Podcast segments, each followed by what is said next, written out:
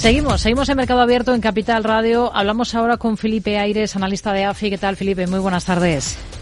Hola, buenas tardes. Bueno, vamos a mirar la macro, también a algunos cruces de divisas interesantes por los movimientos que estamos viendo últimamente.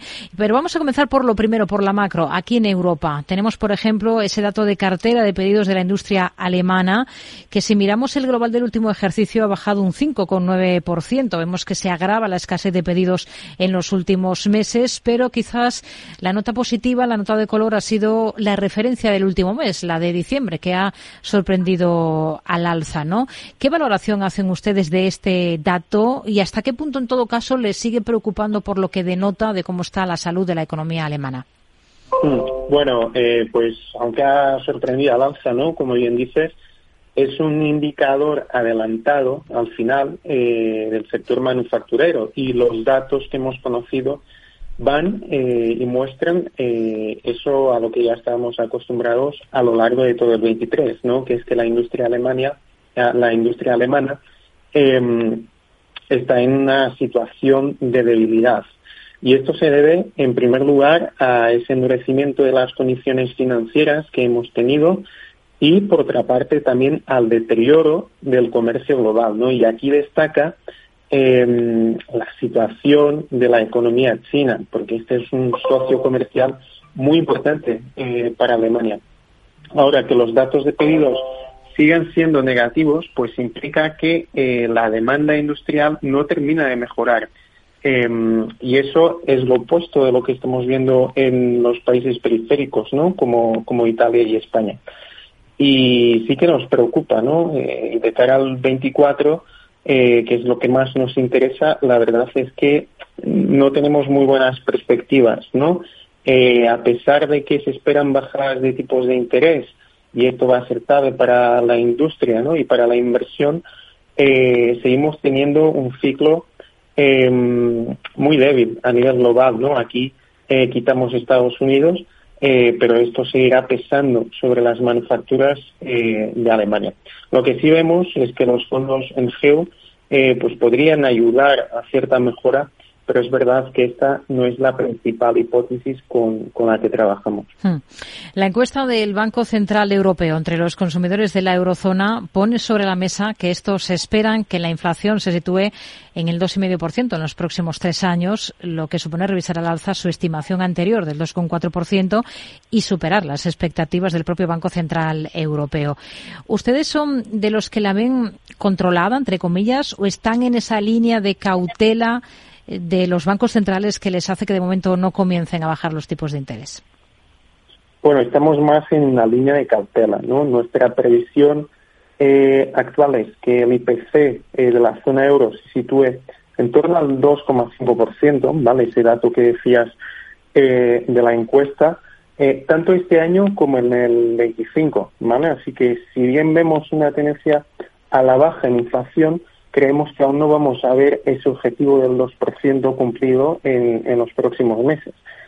Y, el BCE pues no se quiere precipitar, ¿vale? Porque acordémonos que eh, su principal activo es la credibilidad.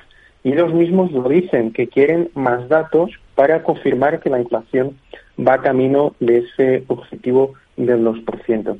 Así que esperamos que la primera baja de la facilidad de depósito vaya a llegar este año, sí, pero en junio, ¿vale? Dando pues cierto margen al BCE para seguir monitorizando esos datos eh, de salarios en especial, ¿vale? Pero también eh, para, para mm, cuantificar el impacto de ese shock de oferta que estamos viendo en las cadenas de suministro por la situación eh, que tenemos en términos de comercio marítimo, que para nada es comparable con lo que hemos visto eh, durante la pandemia, pero sí que podrá tener su impacto. Hmm. Hoy hemos tenido reunión del Banco Central de Australia. Ha mantenido tipos por segunda vez consecutiva en el 4,35%. ¿Para cuándo esperan ustedes ver movimientos en esta parte del mundo? ¿O la que abrirá la veda será la Reserva Federal y hasta que no se mueva Estados Unidos no se mueve nadie? Sí, es probable que las bajadas en Australia lleguen después, ¿no? Como decías, por una parte se mantenían los tipos en el 435, pero la más importante era la diferencia en el mensaje, no en el tono, frente a la FED y, también frente al BCE, porque estos dos sí quedan por terminar el ciclo de subidas en sus comunicados y en el caso de Australia, mm, pues no se descarta al 100% eh, la posibilidad de que eh, veamos subidas adicionales, ¿vale? Y el banco pues volvía a afirmar en la misma línea que combatir la inflación es su prioridad y que esta pues se mantiene fuerte. Así que mm, no solo las, las bajadas eh, llegarán más tarde, sino que también creemos que serán eh, menos intensas, ¿no? que en el caso de la FED. Y en eso coincidimos con el mercado, eh, ya que nuestra previsión es de dos bajadas este año. Hmm. El euro sigue por debajo esta jornada de esa cota de 1,08 unidades frente al billete verde de Estados Unidos. ¿Esperan que se alargue por debajo de, ese, de esa referencia? ¿Ven fortaleza de, del dólar ustedes hasta cuándo?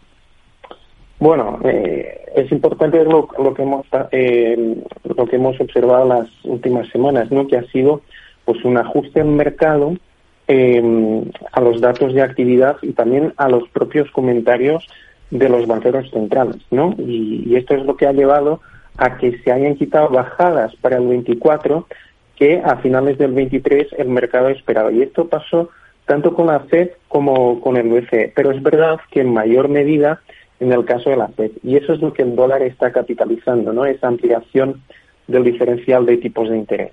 Y ayer eh, sí que pues aceleraba ese movimiento tras las declaraciones de Powell que tuvimos el domingo y también tras el dato eh, de ISM de servicios, que fue bastante positivo.